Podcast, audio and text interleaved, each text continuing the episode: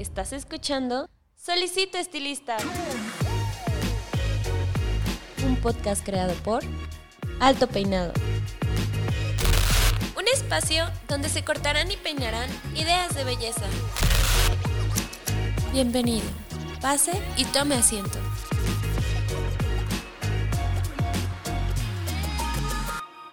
Hola, ¿qué tal? ¿Cómo están? Les habla su host Paco Martínez y bienvenidos a un capítulo más de Solicito Estilista, su podcast favorito. En el episodio de hoy me emociona mucho porque vamos a tocar un tema de los que me encantan, que son los creativos, los artísticos, los, de, los llenos de inspiración y pues bueno, bienvenidos a este su capítulo 14 está conmigo, ya le están viendo, mi invitado César Bauti. ¿Cómo estás, César? Hola Paco, muchas gracias por la invitación. Antes que nada, quiero agradecer también a la revista Alto Peinado. Estoy muy contento, todo muy bien. Aquí felices de estar compartiendo con ustedes. No, nosotros estamos súper felices porque estés aquí con nosotros, que realmente no eres eh, nuevo a la revista, ya también te tuvimos en algunos eventos de, IQ y todo eso, y, me ha tocado estar contigo grabándote y todo eso, y ahora me toca pues tenerte en esta plática. Eh, el tema que me gustaría desarrollar esta vez es la fotografía editorial. Eh, el nombre de, yo creo que de inicio para muchos se les va a hacer un poco extraño o a lo mejor lo han escuchado por ahí, pero realmente eh, creo que no todo mundo sabe a qué nos referimos con la creación de fotos editoriales en el tema de la belleza, ¿no? Entonces, pues yo sé, ya hemos visto muchas de tus fotos editoriales y pues me gustaría, me encanta tenerte aquí porque ya eres un experto de esto, ¿no? Entonces, para empezar a definir, ¿cómo definimos la fotografía editorial? Muchas gracias, Paco.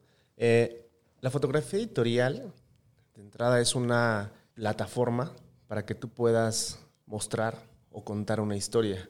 La fotografía editorial eh, se compone y depende de muchas áreas como la persona que va a vestir, que es el estilista, es, un, em, es una persona y es un área también que se confunde mucho. El peluquero se encarga de cabello. El estilista, que todo mundo a los peluqueros nos llaman estilistas también, bueno, en, la, en el tema editorial, el estilista se encarga de vestir a las modelos, de conseguir ropa de diseñadores, de diferentes marcas. Entonces, realmente es el, es el estilista. Ok, esa área.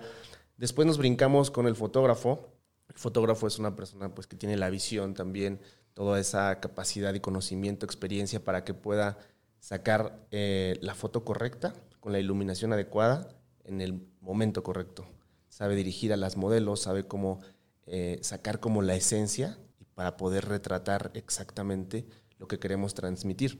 Después tenemos un área que se llama, eh, bueno, cabello, nosotros los hairstyle, y bueno, nos encargamos de también eh, tener contraste y poder comunicar todo lo que la, la, creación de esta editorial necesita. Entonces, tenemos que estudiar, tenemos que analizar, tenemos que eh, investigar bien acerca del briefing, el, que mandamos o el que, el que, se crea para poder hacer la, la, editorial. Tenemos que analizarlo para poder también transmitir en cabello.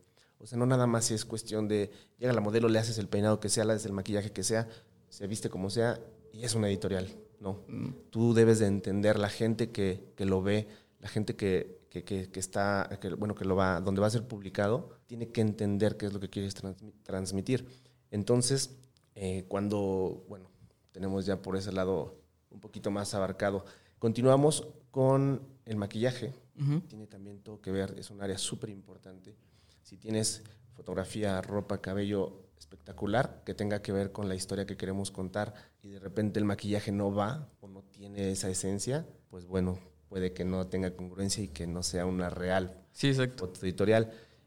Eh, tenemos también una persona que se encarga de coordinar todo, eh, de, ver exactamente dónde tiene que estar parada la modelo, que si hay algo en específico que no le agrade en cuanto a la ropa, en el cabello, entonces aporta los puntos de vista. ¿no? Es, una, es un coordinador que se encarga de aportar sus puntos de vista para mejorar todavía eh, el resultado.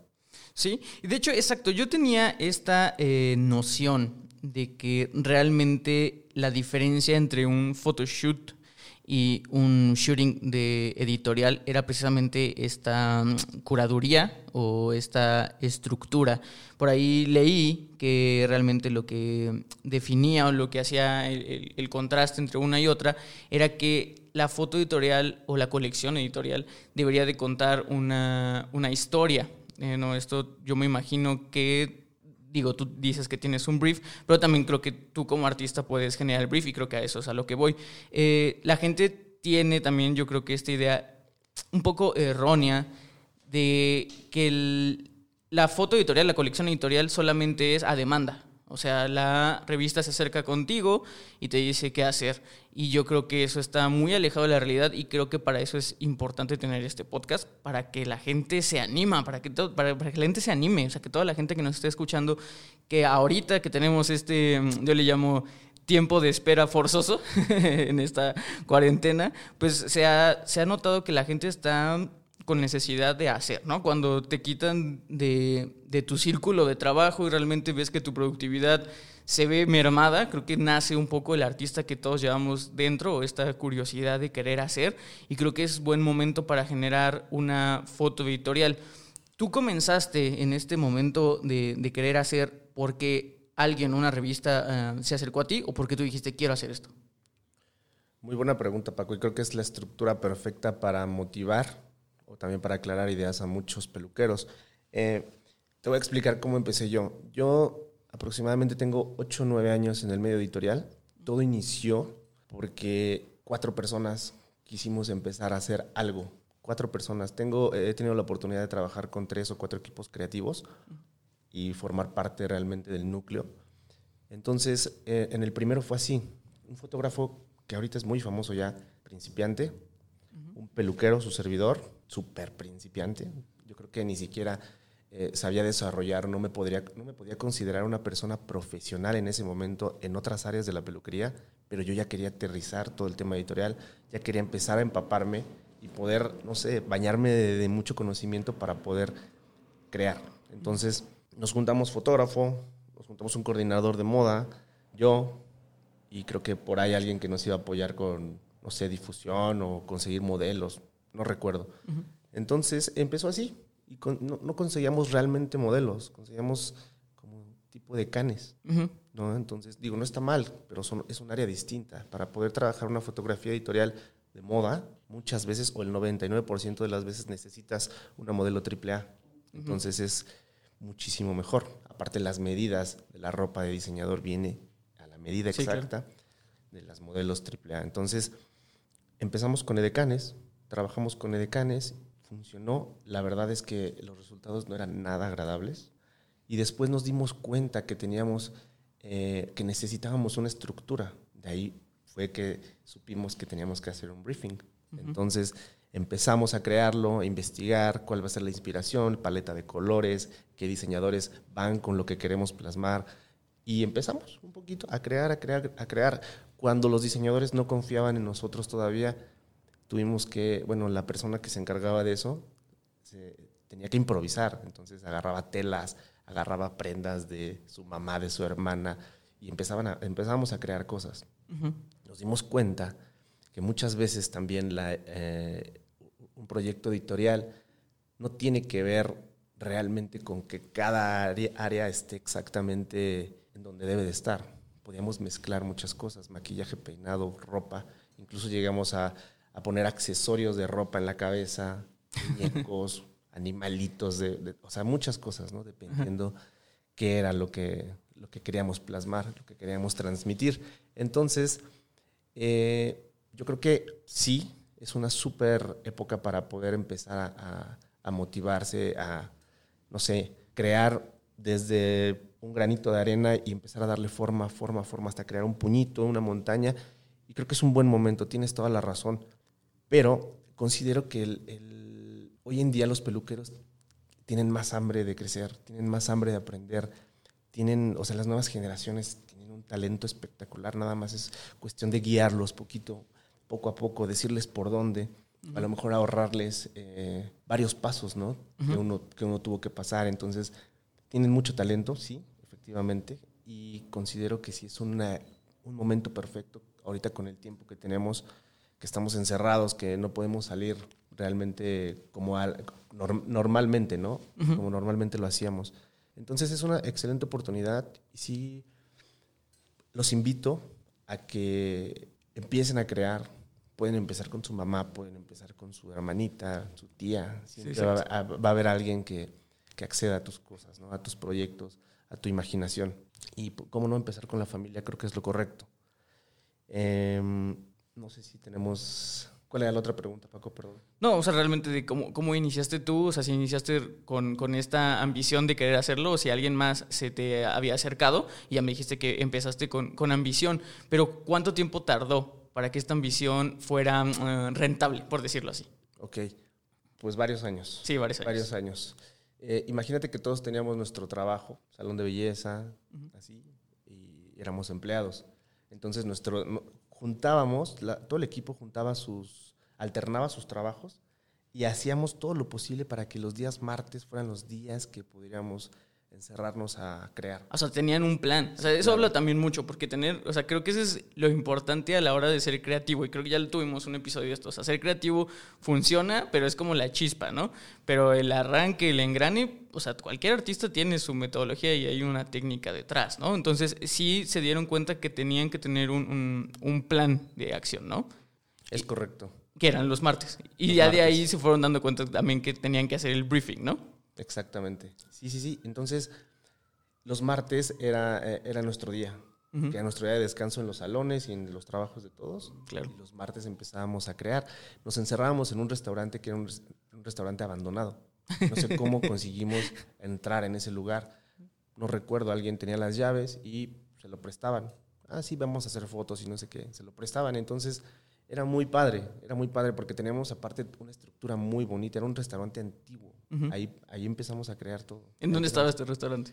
En la colonia San Rafael. Ah, o sea, aparte de que en Colonia, que visualmente a todo mundo le encanta ir a tomar fotos. Exactamente, de esas, de esas estructuras, de esa arquitectura donde tú piensas que te va a salir un fantasma. Sí. Seguramente había algún roedor por ahí, sí, Y- sí. pero te daba miedo, ¿no? O sea, era, estaba padrísimo todo ese ambiente. ¿Y cómo era el proceso creativo? O sea, digo, si ya tenían eh, incluso gestionado cuándo iba a ser, me imagino que su lluvia de ideas que tenían también tenía que tener ciertos planes o era realmente aventar cualquier cosa. Al principio sí era aventar cualquier cosa. Después, eh, cuando surgió la necesidad de hacer el brief, establecerlo y, y estructurarlo bien, ya nos guiábamos con inspiraciones de otros artistas, ya buscábamos, eh, no sé, un diseñador, veíamos sus colecciones, veíamos algún trabajo editorial con el que haya colaborado y entonces ahí lo agarrábamos como inspiración y tratábamos de crear nosotros algo diferente.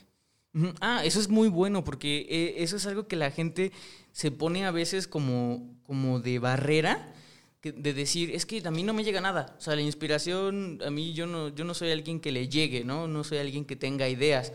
Pero creo que la gente se olvida de que incluso las, las grandes obras de arte en su momento fueron vaya, no copias, pero sí fueron agarradas de, de otro. O sea, realmente eh, el que diga que hay un pensamiento único y auténtico está mintiendo, porque ya todo está hecho, ya simplemente lo adaptas o, o lo compones o le haces una amalgama de otros conocimientos y ya sale, pero hay referencias hay en todos lados. Es correcto. Y, cual- toda la razón. y cualquiera puede ser artista bajo ese sentido. Y mucha gente, te digo, no se anima porque dice, no, yo, yo no sé crear. Claro que sí sabes crear. O sea, todo el tiempo estás creando cosas. Solo que no te das cuenta porque las pasas como por muy mundanas, ¿no? Eh, me gustaría saber, entonces, ya eh, creo yo que estipulamos que para crear una colección, no sé si no sea como regla, pero siento yo que es el mejor camino para ir, que es tener un equipo. O sea, si te lo quieres rifar solo, Vale, dale, pero siento que va a ser complicadísimo. Siento que lo mejor es tener un equipo de trabajo. Teniendo un equipo de trabajo, obviamente debería de haber un líder. ¿Quién consideras que es el líder? Eh, ¿Qué área deberías de centrarse más? O, o tú, por ejemplo, ¿tú, ¿tú eres el líder de tu equipo? Eh, en ocasiones. En El- ocasiones. el líder es el que tiene la idea. Claro. Ok, si vas a trabajar, eh, no sé, para hacer publicidad para alguna marca, claro pues, eh, que no eres tú. Tú simplemente vas, trabajas, haces lo que sabes hacer, punto. Pero cuando estamos hablando de un equipo creativo, el líder es el que tiene la, la- la idea. Obviamente dejando los egos atrás, dejando todo a un lado, realmente con humildad y sencillez aceptar que alguien tiene una idea muy buena. Si alguien tiene una idea, ya sea maquillista, ya sea ropa, ya sea cabello, esa idea la aterrizamos entre todos. Entonces tú, que a ti te, te surgió la idea, supongamos, Paco, tienes una idea, te surge la idea a ti, entonces empezamos a alimentar tu idea, empezamos a alimentar tu idea y qué podemos hacer en maquillaje, qué podemos hacer en cabello, qué podemos, eh, qué diseñador podemos, eh, con qué diseñador podemos trabajar. Entonces vamos aportando más ideas, más ideas a lo que tú quieres contar. Entonces, en este caso eres el, líder. Y, y, o sea, cuando te toca ser el líder, ¿en qué, bueno, exacto, ¿en qué posición te gusta estar más? ¿Sí te gusta estar en la posición de, de, de, diseñar, de tú dar? ¿O también te adaptas muy bien a, a solamente aportar y apoyar? Eh, me adapto muchísimo. ¿Sí? ¿Sí? me adapto muchísimo. Tengo la ventaja de que los equipos creativos con los que trabajo nos permiten eh, o nos permitimos en todas las áreas poder aportar comentarios, puntos de vista que en una, en una editorial ya muy grande y de una marca importante no puedes hacerlo, es como un pecado meterte con el trabajo de los demás. Pero nosotros, te digo, trabajamos con cero ego, cero ego, entonces aceptamos comentarios, aceptamos eh, observaciones, entonces siempre es así, podemos hacerlo, entonces realmente no hay como mm, ningún problema en ese sentido, todo tiene una sinergia espectacular, todo tiene una química. Las modelos les encanta trabajar con nosotros. Hemos hecho cuatro o cinco veces a la misma modelo porque le fascina. sí. le, gusta el ambiente de trabajo. Entonces, bueno, regresando un poquito a, la pregunta que me hiciste, eh, el líder es la persona que tiene la idea, pero no porque no seas el líder no vas a aportar todo lo que tengas en cuanto a conocimiento, no vas a aportar todas tus ideas. Entonces, nos manejamos de esa forma. Sí, no, y aparte, digo, al final de todo esto creo que se hace por... Sí por ego, o sea, la verdad es, seamos honestos, o sea, se hace, este tipo de cosas se hacen por ego porque te gustaría el reconocimiento, porque te gustaría plasmar, o sea, ya desde ahí es por ego, porque te gustaría que de ti se reconociera algo. Eh, y justamente eso es lo que les quería decir, creo que todas las partes son importantes, o sea, yo me pongo en el punto de vista de un fotógrafo, eh, a veces digo, yo pensaría, bueno, pues si lo, mío es lo que se va a publicar porque es la foto, pues sí, pero atrás, como tú decías, incluso hasta el maquillaje y todo cuenta la historia, ¿no?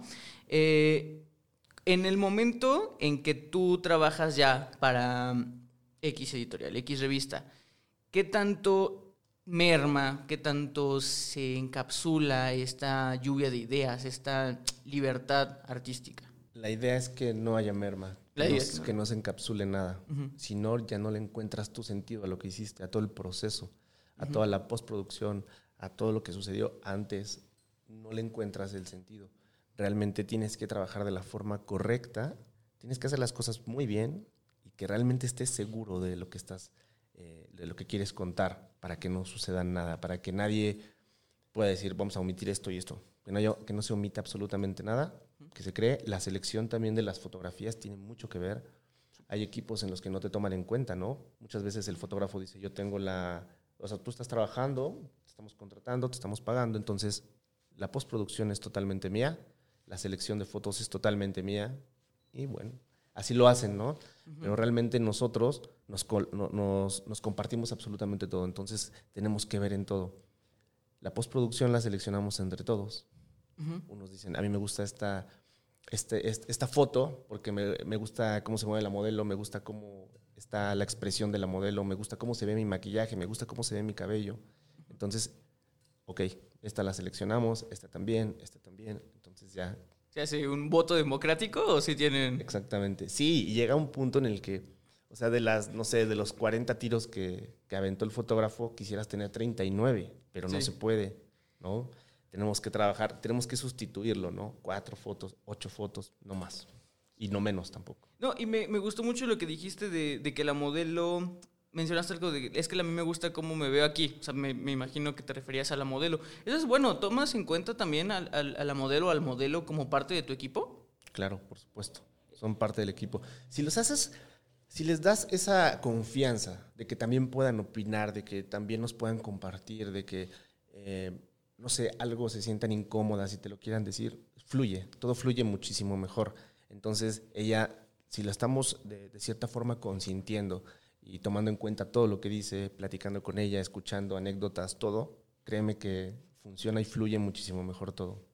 Sí, y la verdad es que se me hace algo bien padre porque ya también tuvimos un episodio donde no es que nos quejemos de los modelos, pero sí hemos tenido ciertas complicaciones con muchos de ellos, ¿no? Porque son, eh, es, creo que es un elemento un tanto delicado, por decirlo de cierta manera, ¿no? Pero obviamente, como vuelvo a lo mismo, todos tienen su parte y gran punto de que algo salga bien es, como tú decías, la sinergia. Si la sinergia fluye, pues evidentemente el resultado es magnífico, ¿no? Y, hablando de cosas magníficas, creo que también es importante saber decir las cosas que no son magníficas, ¿no? ¿Cuál consideras tú que es el reto más grande a la hora de crear una colección de, editorial? El, reto más grande es cuando tienes una modelo y tienes que hacer cuatro cambios. Tienes que saber qué herramientas utilizar en el cambio número uno. O sea, tienes que tener todo bien estructurado con la posibilidad de que tengas que improvisar tienes que estar, listo también con un plan B, porque a lo mejor la modelo le quemaron el cabello haciendo un tratamiento un día antes, o no sé, se cayó y tiene un chipote, no sé, algo, ¿no? Entonces tienes que estar bien preparado y tienes que tener todas tus herramientas para que si algo sucede estés listo. Entonces, creo que el reto más grande eh, en cuanto a mí, eh, en cuanto a mi área, respecto a que es cabello, sí es eso. ¿Qué tengo que hacer para que mi peinado número uno tenga congruencia o me permita deshacerlo para poder crear el 2 y el 2 con ya más carga de spray y de cosas, de ligas, no sé, marcas, me pueda permitir hacer el, cambio número 3 y que el cambio número 3 me pueda permitir hacer el cambio número 4 y al final tienes 10, 15 minutos para hacer cada cambio. Entonces, ese es un, un verdadero reto que lo disfruto bastante, bastante. O sea, me encantan esos retos, me fascinan. Entonces ya voy caminando, voy subiendo las escaleras ah, hacia el estudio. Ya sé que cuando yo abra las puertas del estudio ya va a estar todo mundo de gente moviéndose, acomodando, maquillando, modelos, cambiándose y todo. Entonces ya voy pensando qué voy a hacer, qué voy a hacer, qué voy a hacer. Y ejecuto, empiezo a trabajar, empiezo a trabajar, empiezo a trabajar. Y la verdad es que siempre, o la mayoría de las veces, quedo súper contento.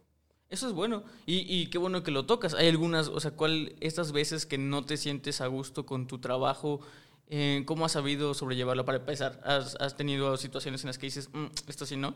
Por supuesto. Hace poco di una capacitación de peinado en línea y me preguntaron eso. ¿Alguna vez no te ha gustado el resultado? Sí, claro. No unas, varias veces no me ha gustado, pero no permito que salga así, sin que me guste. Ok.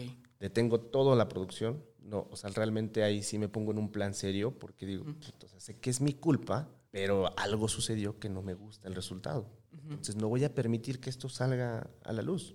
Entonces es cuando yo pido una disculpa, disculpe, me voy a tardar un poco más, tengo que hacer unos cambios y bueno, empiezo a mover todo, cambio hasta que le doy, le doy el toque o le doy al punto al grano, es cuando ya puedo este, decir que vamos a empezar a tirar. Y otro tema también súper importante, cuando no hay una química real con la modelo. Cuando ya hiciste todo lo que está en tus manos y aún así la modelo no está a gusto, tenemos que también em, aprender a, pues a perder, ¿no? En ese sentido de decir, ¿sabes qué? No hay química, no funciona, entonces para que esto no se vaya más grande o que no se vea reflejado en la postproducción, lo detenemos. Y, sientes, por ejemplo, yo siento, eh, yo también he trabajado en, cosas em, que son de índole artística. Y algo que me pasa mucho es este tema, y quería, quisiera saber si a ti te pasa, de la, llamémoslo, idealización, que tú realmente sueñas o, te haces de la idea de tu producto cómo va a quedar, y por X o Y cosa, realmente no es que sea malo, o sea, porque eso es lo que voy, es que no sea malo, es bueno, y tú sabes que es bueno y la gente le gusta, pero simplemente no era lo que te habías imaginado en tu cabeza. ¿Te ha pasado eso? Sí, sí, sí, me ha pasado. Efectivamente, por algún elemento, circunstancia, lo que tú quieras, llega a suceder. Llega a suceder. ¿Y, cómo, cómo, lo, cómo le dices a tu cerebro? Pues mira, a la gente sí le está gustando. O sea, porque eso es lo, creo que es lo que más choca. O sea, a mí es lo que más mm, tu cerebro no lo entiende. O sea, a la gente le gusta, recibes halagos, recibes cosas y dices, es bueno. Pero al final dices, no, o sea, ¿qué no ves que, no sé, X o Y cosa imperfección? ¿Cómo, cómo haces para mantener ese temple de decir, bueno, pues sí, y ya. O sea, aunque a mí eh, no me guste, pero a la gente le gustó, es bueno y ya sale. Claro. Pues yo creo que es humildad también, ¿no? De aceptar tus, tus, errores y saber que algo no estuvo bien. Eh, afortunadamente, si le gusta a la gente, pues bueno, al final eh, no, no, lo hiciste de mala gana. Ya pusiste todos tus conocimientos, todo tu empeño, pero algo realmente a ti no te gustó. Lo aceptas, lo comunicas si tú quieres, y si a la gente le gusta, pues también se vale que, que escuche tu comentario al respecto de tu trabajo. ¿no? Si aún así le gusta, pues bueno, se agradece. Sí, exacto. Y justamente ya ahorita hablando de, la gente o de la recepción de la gente, eh, creo que es buen momento para entrar a este tema de la comunicación o ahorita cómo se mueven las, las colecciones editoriales. Me decías que ya llevas nueve años, ¿no? Sin revelar tu edad, ¿no? Pero eh, nueve años quiere decir que cuando empezaste a hacer esto no había redes sociales. Y si había eran Metroflog, High Five, no sé, cosas que ya de chaborrucos, ¿no? Y todavía eso se me hace todavía más interesante, porque quiere decir que tu necesidad o tu, esta curiosidad de crear no vino o no fue tanto influenciada por ver a alguien más hacerlo, ¿no? Eh, para empezar, exacto, ¿de dónde te llegó eso? O sea, ya, ya me contaste la historia de que se juntaron, pero a ti, ¿dónde dijiste, quiero hacer editoriales en ese momento? Bueno, todo inicia por un marco en una pared.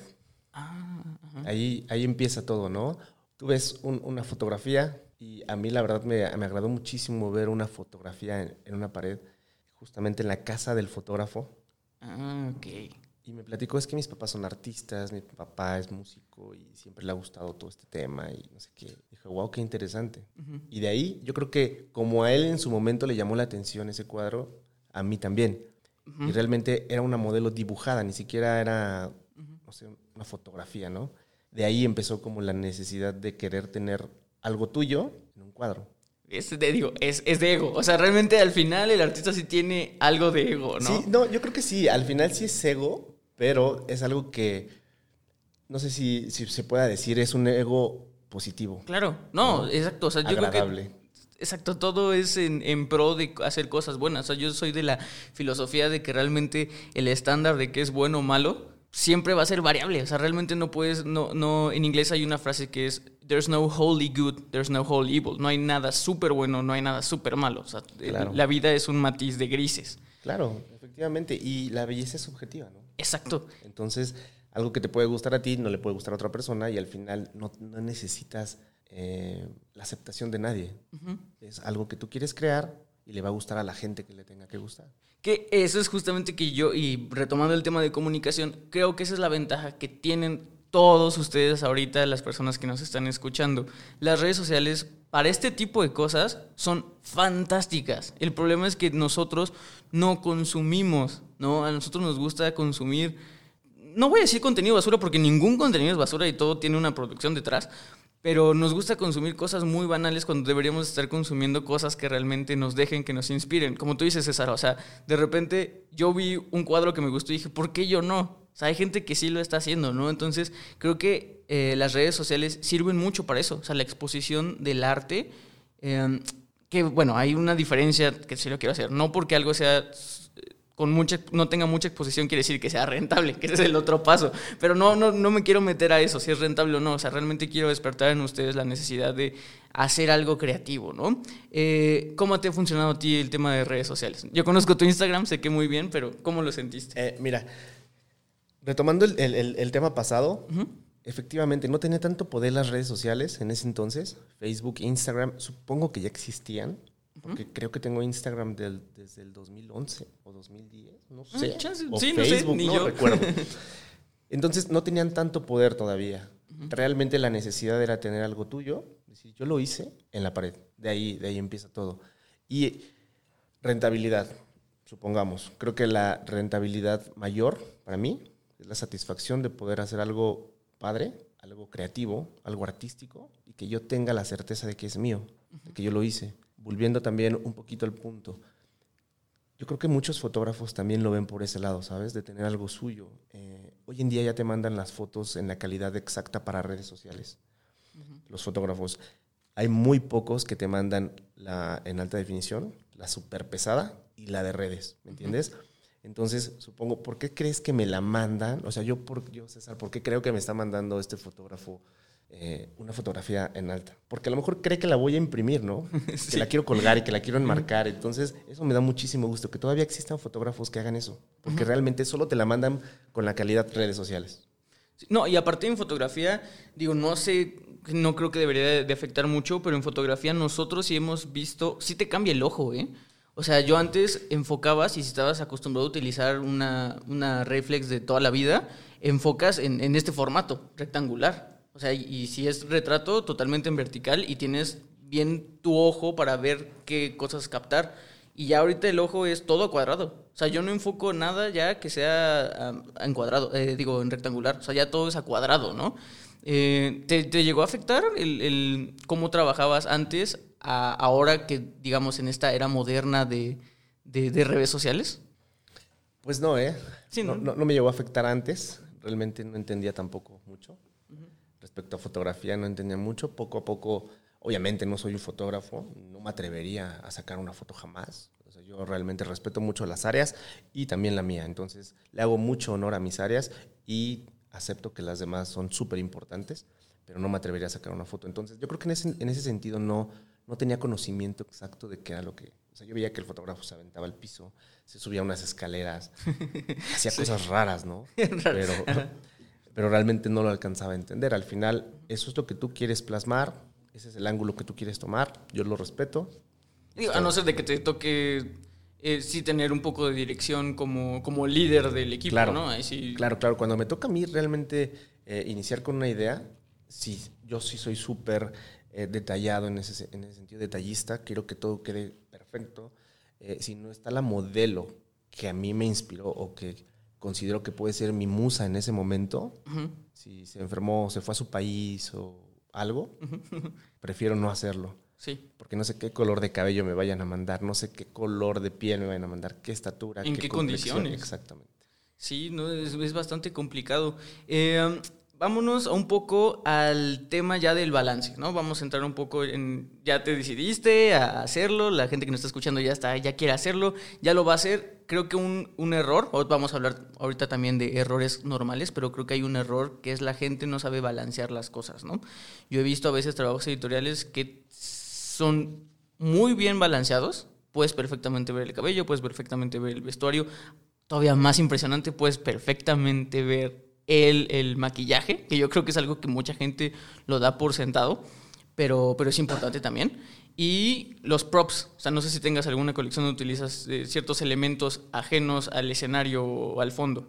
Claro, siempre es importante tener todo eso eh, en el escenario, en el fondo y también, no sé, presentes en el cabello, en el maquillaje muchas veces. Pero siempre los props son súper aterrizables y son súper necesarios hay que tenerlos. A veces no los ocupas, a veces sí, pero siempre hay que tenerlos. ¿Y cómo balanceas todo? Porque ya son hablando de cinco elementos. En una foto es, es complicado, ¿no? ¿Cuál es tu metodología de decir, sabes qué, esto le voy a dar más? ¿O simplemente te guías por tu ojo? Sí, empiezas simplemente con el elemento que es el cabello.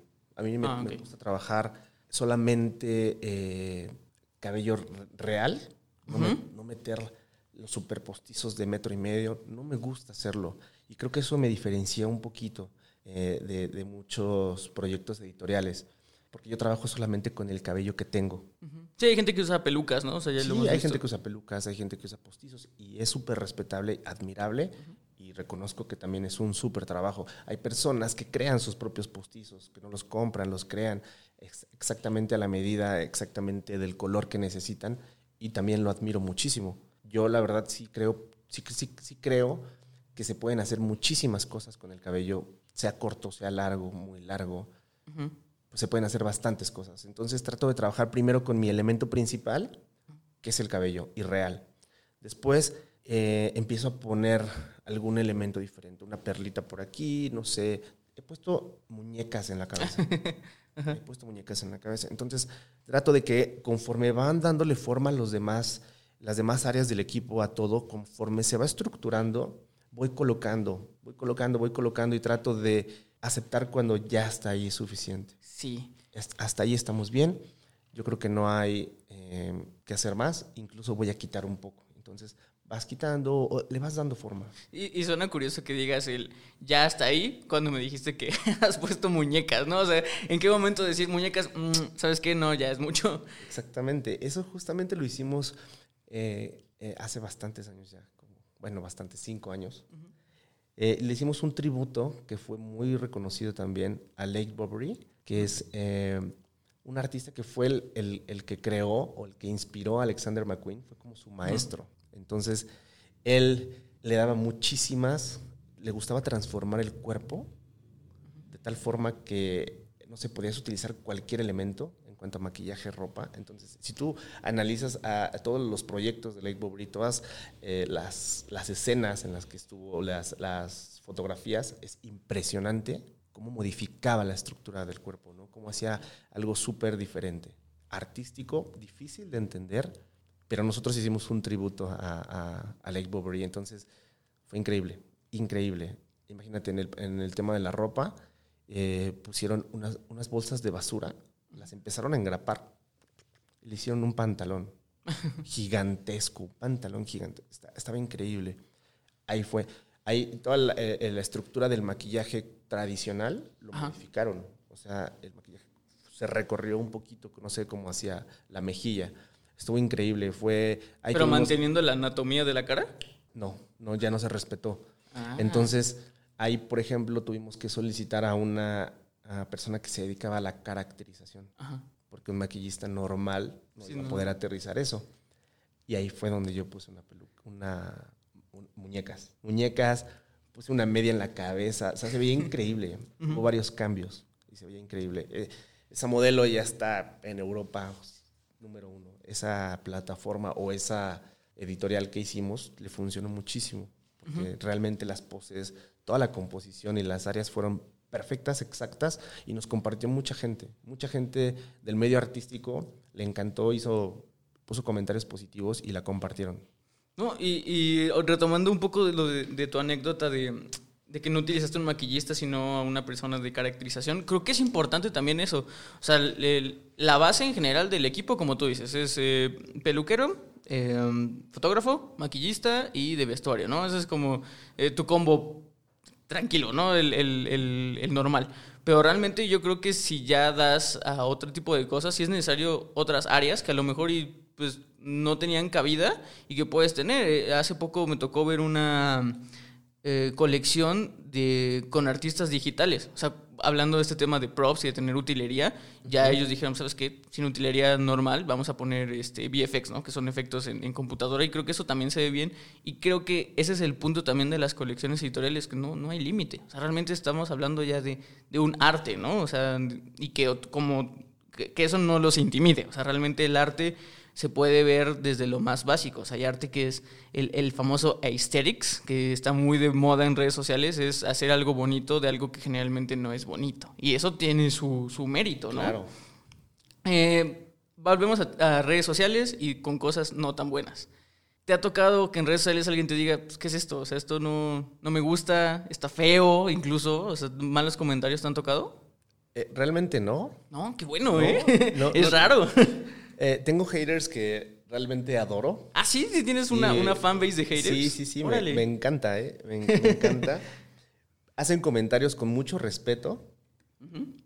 pero sí no dejan, no dejan de pasar al otro lado. Siguen siendo haters porque, eh, no sé, me hacen comentarios así como que me gustó mucho, me encantó, pero. Ah, claro. Creo que la modelo está sobre. ¿Cómo? Sobre Photoshop, photoshopeada. Sí. Demasiado Photoshop eh, me gustó todo esto, pero, pero, y así. Y van comentando cosas realmente relajadas, no se han metido conmigo ni nada. Y si mm. lo hacen, digo, hago caso omiso. Es el famoso crítica constructiva, pero ¿sabes? O sea, sabes perfectamente que detrás hay un, una pedrada, ¿no? Sí, sí, sí. Y me gusta, ¿sabes? O sea, yo no bloqueo. Creo que es un mal consejo bloquear a los haters. Creo que al final, pues te están aportando algo, ¿no? Sí, hay mucha gente, hay una frase muy famosa en internet que es no alimentes al troll, ¿no? Hay gente que no le llama haters, le llaman troll y es no lo alimentes. O sea, eh, él lo que busca realmente al final de cuentas es llamar la atención, tu atención, ¿no? Entonces realmente si no lo haces nada, si te lo pasas light, pues digo, cada quien en su camino, ¿no? Exactamente. Eh, eh, ¿Cuál es la cosa más rara? Porque me estoy acordando de, de, las, de las muñecas, ¿cuál es la cosa más rara que dices? O sea, esto lo puse y se, se me antojó ponerlo y sí quedó. Eh, ok. Algo que no me gusta es improvisar, pero lo Ah, he hecho muchas veces. ¿Ah, sí? Sí, sí, sí, muchas veces, porque te digo, la modelo se enfermó y realmente tenemos que sacar la editorial, entonces nos mandan otra modelo, eh, se manchó la ropa del diseñador, entonces hay que llevarla a la tintorería, ya no la podemos ocupar porque puede que se manche más, algo así, ¿no? Entonces, eh, efectivamente, teníamos, eh, íbamos a agarrar una modelo albina, en, en- en esta anécdota que te platico. Y las prendas eran blancas, muy blancas, hermosas, gigantes. Eh, me cambiaron a la modelo. no. Eh, una modelo muy bonita, apiñonada, hermosa, pero no, no tenía que ver con lo que Exacto. queríamos eh, plasmar, ¿no? Entonces yo tenía que ver la forma de iluminar la cabeza. Que hice el peinado, un peinado súper bonito, que fue mi primer peinado. También por eso mismo me metí en muchos problemas, porque el primer peinado fue el más agresivo, porque realmente no sabía qué hacer, me movieron toda la estructura. Entonces, mi peinado número cuatro fue el primero. Y metí, te voy a decir que, que metí. Había, encontré unas extensiones, o sea, el cabello era muy oscuro. Ajá. Yo tenía que iluminar. Ujú. Entonces, encontré unas extensiones y dije, ¿cómo las pinto? Ahorita con los elementos. con tinte no puedo porque tengo que decolorar. No sé si las extensiones sean naturales, no sé si vayan a aclarar. Las tendría que llevar a un blanco y no tengo el tiempo para hacerlo. Entonces, agarré talco, agua y en el, lava, en el lavacabezas de mi estudio, ahí hice una mezcla de talco con agua y creo que le puse hasta resistol. 850. No sé por qué tenía un resistol ahí, lo apliqué. Las mojé todas, todas, todas, todas, las empapé, empapé, hice como una pasta y las puse al sol. Cinco minutos ya estaban secas y empecé a colocar una extensión por una extensión, por una extensión. por- y quedó un, un alambrado espectacular, blanco. Así, espectacular, me encantó y fue un éxito esa foto. Eh, nos dio muchísimo gusto a nosotros que, que- que haya surgido esa idea. Quedó espectacular. Creo que ahí es cuando digo, aterricé un plan B súper Sí, bien. bien hecho. No sé cómo lo logré, pero lo logré. De ahí tuve que quitar, porque también la misma mezcla, la misma fórmula que hice, empecé a aplicarla en el cabello de ella.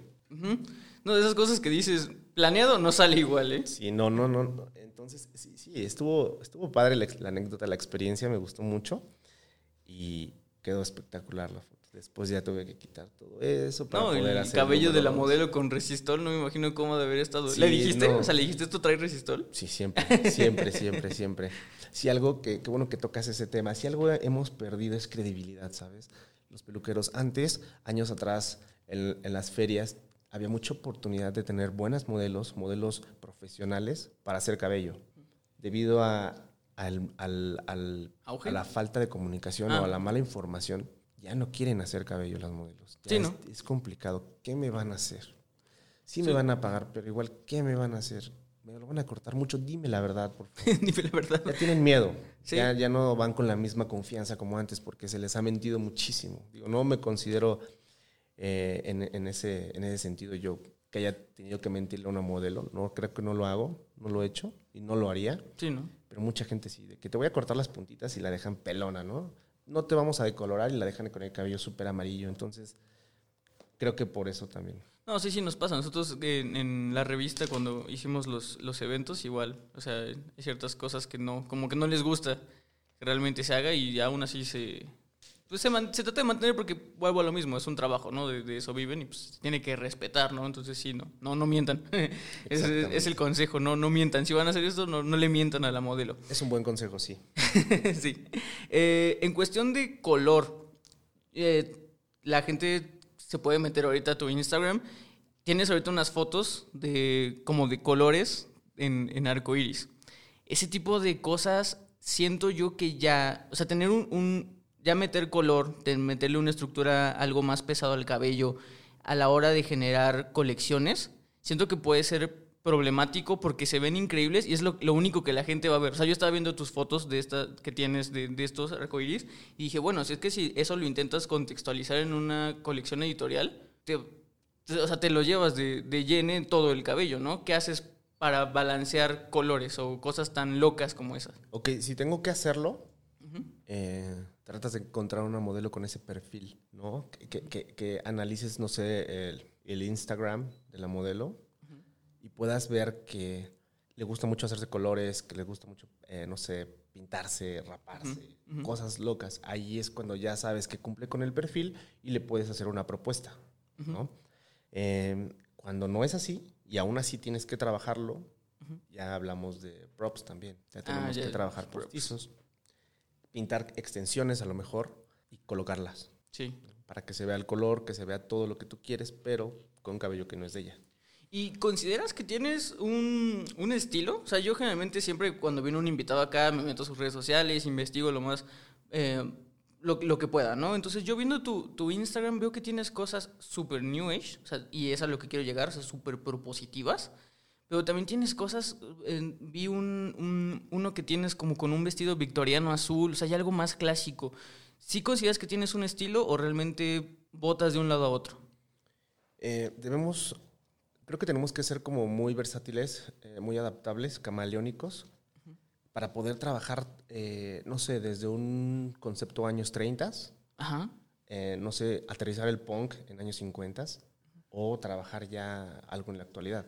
Entonces, no me considero con un, eh, no sé, en, un- en algún concepto en, en específico. o creo que no, lo importante es como saber aterrizar y tener el conocimiento para poder hacer eh, una propuesta en cualquier década que lo quieras aterrizar.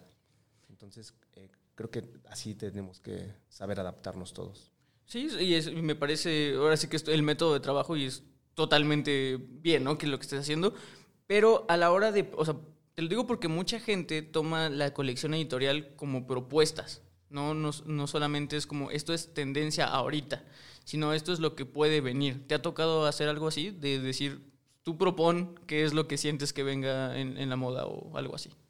Pues sí, puedes, eh, realmente nos informamos o los medios informativos, ya sea revistas, redes sociales, todo, pues a todos nos llegan diferentes, ¿no? Dependiendo de lo que mayormente consumamos, es lo que nos atacan de información, ¿no? Los medios. Entonces sí llega a suceder que yo vi algo que se ve súper Ah, exacto. futurista y súper cañón, no sé qué, y me gustaría aterrizar una idea en ese concepto. Y muchas veces se puede lograr pronto y muchas veces requiere como todo un, un poquito más de preparación, ¿no? Sí, claro, porque aparte yo creo que es eso, ¿no? O sea, en, en tema, en cuestión de, de tu área, de la peluquería, creo que si, si ya se está buscando o se pide un brief para algo que es tendencia, es que ya hay muchas referencias atrás, ¿no? Entonces, como decíamos, de, de esto del arte, pues agarras cierta inspiración, referencias, y, y lo plasmas, ¿no? Pero sí creo que también tiene un, un grado de dificultad mayor el, el saber decir... eh, o, o analizarlo, ¿no? Bueno, si ya venimos con cortes asimétricos, puede ser que el nuevo corte asimétrico sea así, ¿no? Si y ya venimos- funciona. Y funciona, Claro, exacto. funciona y realmente lo ves y empieza a generar tendencia, claro. Claro, yo creo que eso ya, eh, está- yo creo que todos estamos empapados de tendencias, ¿no? Ya eh, vas a la calle y tú ves, ¿qué vemos ahorita? Muchos, eh, en caballeros, vemos mucho color, cada vez más color en caballeros, cada vez se animan más por la fantasía. Las marcas de, eh, de producto están apostando muchísimo a los colores fantasía, sacan nuevas líneas de colores fantasía. Entonces, ahorita considero que estamos en el pleno apogeo de la fantasía. Esa es la tendencia. Sí, esa es la tendencia. Entonces, claro, siempre hay una propuesta que podemos aterrizar. Sí, no, y, yo creo que también estamos en un momento de moda bien disruptiva, ¿no? O sea, yo siento que ya la gente se quiere salir mucho de los paradigmas y, está bien, o sea, y lo vemos incluso hasta, digo, editorial va totalmente pegado con merca, ¿no? O sea, con mercadotecnia y, la publicidad. Y la publicidad cada vez nos dice, o sea, sea auténtico, es auténtico y a veces... eh, la manera más fácil de buscar autenticidad es salirte de los paradigmas, ¿no? Entonces yo creo que por eso entra mucho el color y siento que la gente lo está recibiendo bien, ¿no? Y al contrario, yo creo que ahora lo exótico, y por eso te lo decía que a mí me saltó mucho. O sea, yo ahorita viendo tantos proyectos tan eh, coloridos, tan innovadores, tan, tan súper avant-garde, de repente vi en tu Instagram algo así súper clásico y dices, ¿qué onda, no? O sea, Hasta, hasta eso ahora es lo que se siente moderno, es lo que se siente fresco, ¿no? Lo, lo que es clásico.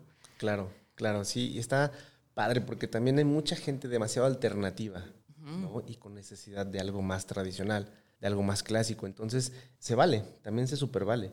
Y respecto a los paradigmas, tienes toda la razón. Como peluqueros, para empezar, estamos empezando a romper paradigmas. Estamos empezando a romper paradigmas porque cada vez estamos más preparados, cada vez, cada vez hay más fuentes de información, cada vez es peluquero por convicción, no por necesidad, no porque te sientes orillado socialmente. Creo que ya cada vez hay más personas que ven la peluquería como una carrera, no como un oficio. Sí. Y me, me, me tomo en cuenta de esa forma yo también. Y considero que sí, de ahí, desde ahí estamos rompiendo paradigmas. Es cuestión de que uno lo haga y de que ese uno lo haga muy bien o lo empiece a hacer muy bien o tenga la intención correcta para que pueda inspirar a dos. Y esos dos traten de hacerlo también y puedan inspirar a otros dos y se haga una cadena y un árbol gigantesco en ese sentido. Y, que ya realmente ya no, no se le toma el peluquero, como tú decías ahorita, por, por, por, necesidad, por pasión o ya no por oficio. Pero después ya también se le va a tomar el peluquero si con, con, esta visión que acabas de decir, como un artista, que es como lo que nosotros lo vemos. Digo, y nosotros eh, tenemos este, este punto de vista sesgado por la revista, ¿no? Obviamente todos los trabajos que nos llegan, todos los trabajos que se publican son arte. Entonces nosotros ya tenemos esa definición del, del peluquero o sea, innata, ¿no? Es que los peluqueros son artistas. O sea, nosotros no nos, no nos logras convencer de que no, de que es un oficio, ¿no? Exactamente, y cada vez tiene más poder la palabra artista y cada vez tiene más eh, significado, cada vez se amplía un poco más en otras áreas, ¿no? Porque podemos ser artistas, un carpintero es un artista también, ¿no? Toda la gente que empieza a crear y a formar. Ahora, otra cosa, siempre hay alguien que dice, se lo copiaste a esta persona, mm. tache. Y para toda la gente que nos escucha, que nos está viendo, no le estás copiando nada a nadie. ¿Sale? Tú, tú, simplemente estás, tienes una inspiración, al contrario, te debes de sentir, esa persona se debe de sentir orgulloso que tiene una inspiración, alguien lo inspiró y lo está motivando. Inspiración significa motivación.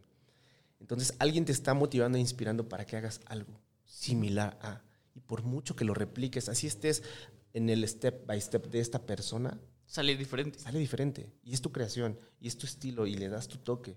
Y es otro trabajo totalmente diferente al de tu inspiración. Entonces, hay, hay, un libro que se llama Aprende a robar como un artista. Uf, buenísimo. Buenísimo. Buenísimo. rapidísimo, ¿eh? Es... Aparte desde el formato cuadradito. está súper didáctico, ¿no? También.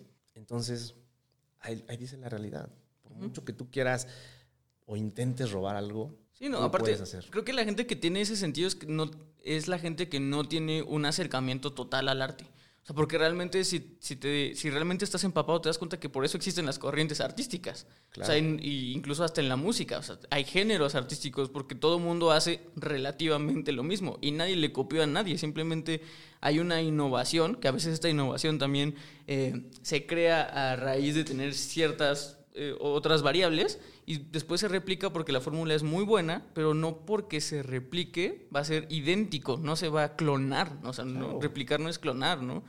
Hasta te puedes, puedes formar parte de una macrotendencia, de una investigación, ¿no? O sea, al final lo, importante es atreverte a hacerlo.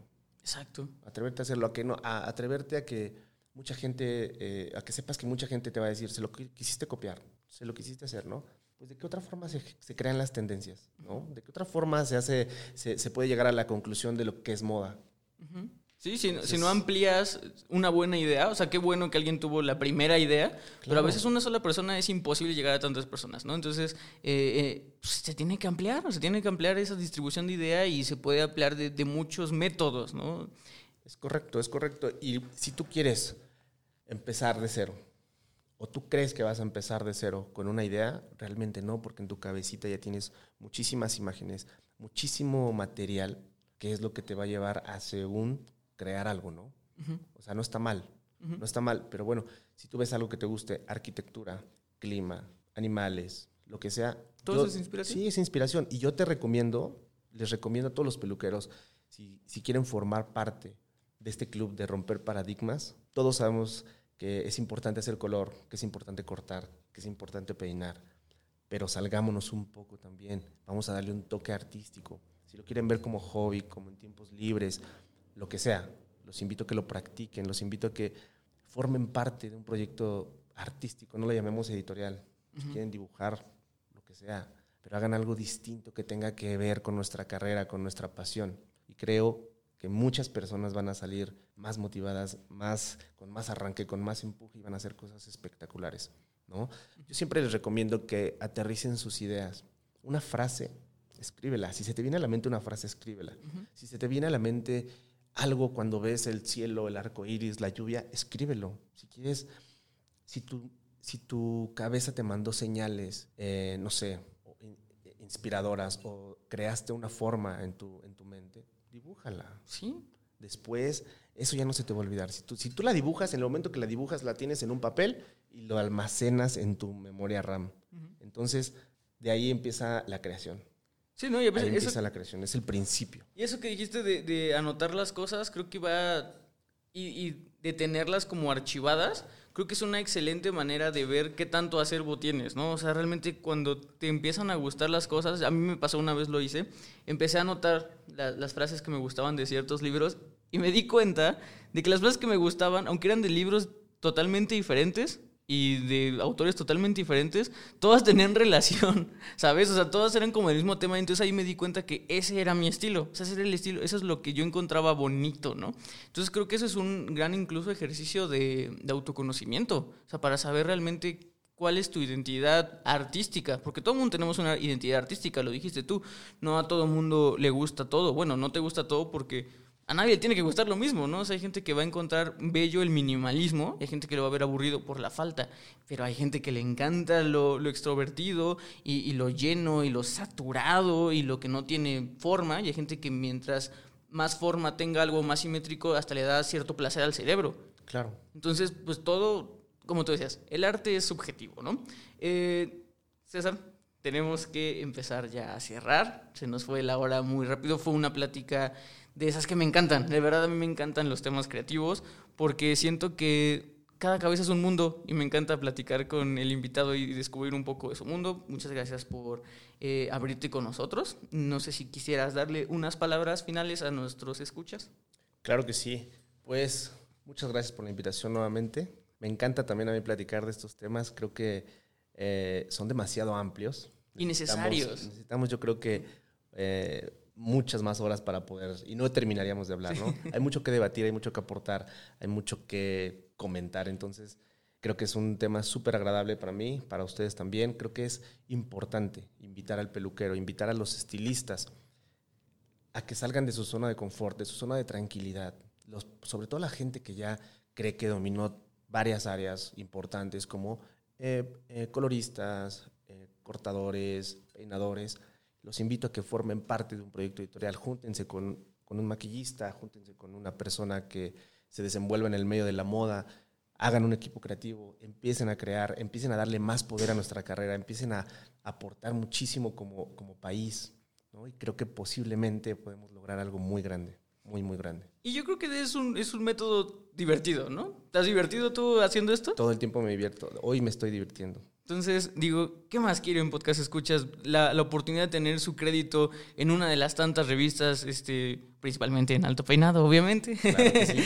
pero, pero obviamente el tener tu crédito les pegaría al ego, se, se, se desestresarían, eh, serían teniendo una diversión, pues yo creo que en conjunto, porque eso es lo importante, tener un equipo de trabajo también crea comunidad y pues digo, y amigos, o sea, no solamente los veas como tu equipo, sino yo creo que la amistad también saldría de ahí.